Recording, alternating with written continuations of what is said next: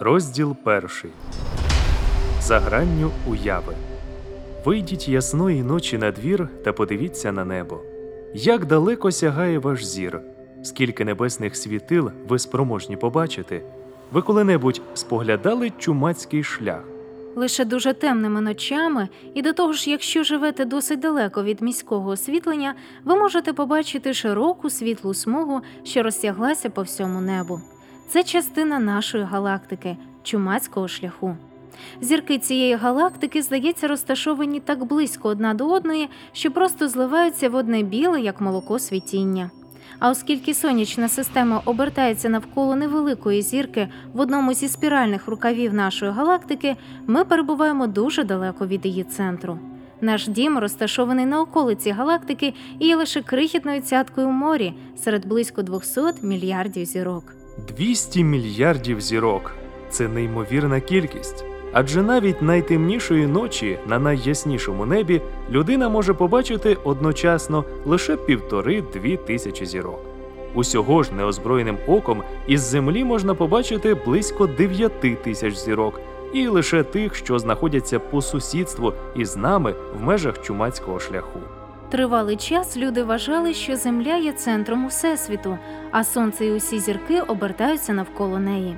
Але після винайдення телескопа з'ясувалося, що ми дуже помилялися, і щоразу, коли з'являється більш потужний телескоп, учені бачать, що всесвіт ще більше, ніж досі вважалося.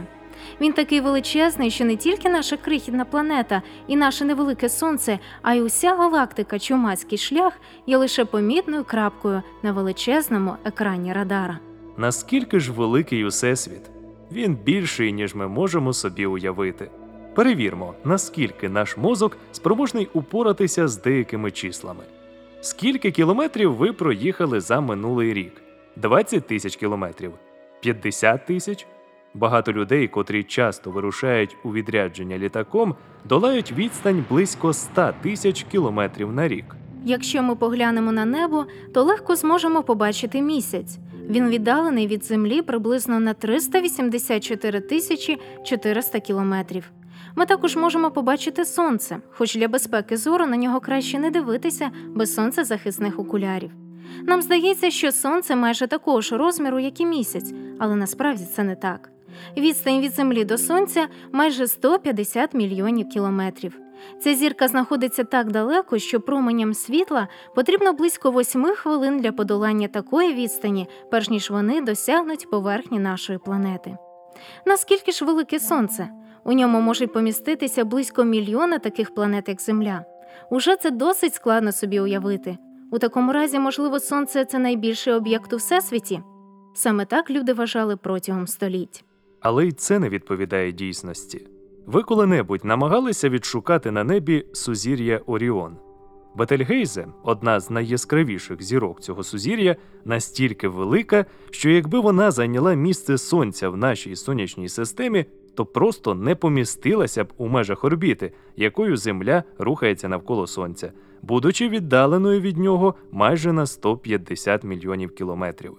Бетельгейзе навіть не помістилася б у межах орбіти Юпітера, а це близько 779 мільйонів кілометрів. Однак найбільша відома на сьогодні зірка називається Великий Пес. Вона настільки велика, що якщо уявити собі Землю десятикопіючною монетою, а сонце трьохметровою кулею, то Великий Пес був би в діаметрі близько 4 кілометрів. Якщо продовжувати користуватися цим же порівнянням, тоді наскільки далеко була б віддалена Земля від Сонця? Приблизно на відстань футбольного поля 110 метрів. Фактично, якби вся наша сонячна система була розміром з монету, сонце можна було б побачити тільки під мікроскопом, а найближча до нього зірка була б віддалена від нього на відстань 90 метрів. Якби ви могли подорожувати зі швидкістю світла, а це 300 тисяч кілометрів за секунду, то вам знадобилося б 100 тисяч років, аби перетнути тільки нашу галактику. А якби вся наша галактика була розміром з монету, не забувайте, вона містить 200 мільярдів зірок, то сонячна система була б такою маленькою, що її було б неможливо розгледіти навіть під мікроскопом. У такому разі інші галактики були б віддалені від неї на відстань від 3 до 300 метрів. А скільки взагалі існує галактик? У своїх спробах зазирнути в таємниці космосу глибше, ніж будь-коли раніше, астрономи спрямували телескоп Хаббл на клаптик нічного неба, який на перший погляд видавався порожнім. На ньому не було видимих із землі зірок, галактик чи інших об'єктів. Учені спостерігали за цим фрагментом протягом 11 днів, дуже ретельно досліджуючи отримані знімки. І ось у цій незначній маленькій плямочці простору, розміри якої складають лише 3% від видимого диску місяця, люди за допомогою Хабла виявили кілька тисяч галактик. Не зірок, а цілих галактик, кожна з яких складається з трильйонів зірок. А коли астрономи за допомогою телескопа Хаббл протягом 23 днів більш докладно вивчали цю ділянку космічного простору, то ще було виявлено вдвічі більше галактик. Ґрунтуючись на цих серйозних наукових дослідженнях, астрономи підрахували, що в межах доступного для спостереження Всесвіту міститься близько 175 мільярдів галактик. А скільки ж зірок у цих галактиках? Якщо взяти за середній показник наявність 200 мільярдів зірок у галактиці, то зірок у всесвіті близько 350 на 10 в 21 степені. Звичайно, ці дані можуть змінитися, коли їх будуть уточнювати завдяки прогресу наук про космос. Згадайте про це, як тільки наступного разу опинитеся на пляжі. Візьміть повну жменю піску. Якщо наведені вище розрахунки достовірні, тоді у всесвіті зірок більше, ніж піщинок на всіх пляжах нашої планети разом узятих.